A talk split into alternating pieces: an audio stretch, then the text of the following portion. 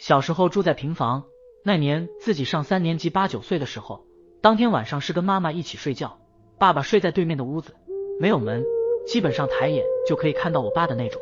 半夜突然醒来，睁眼的时候看到一个女人坐在我妈的旁边，并且还对我笑着。那时候的本来就已经很胆小了，第一次遇到这种事情，才知道人在真正害怕的时候是叫不出来声音的。我当时看得非常清楚。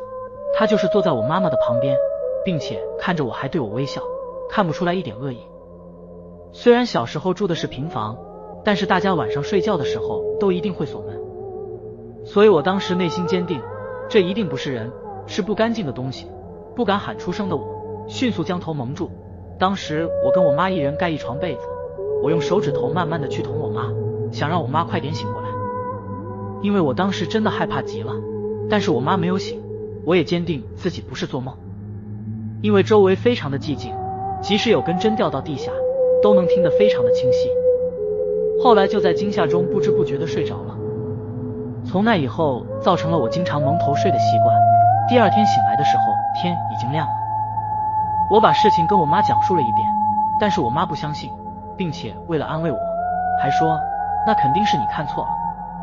但是我坚信那一晚我看到的是真的。现在想起那副面孔，依然会有些害怕。今天的经历就讲到这里了，订阅我们收听最新的灵异经历吧。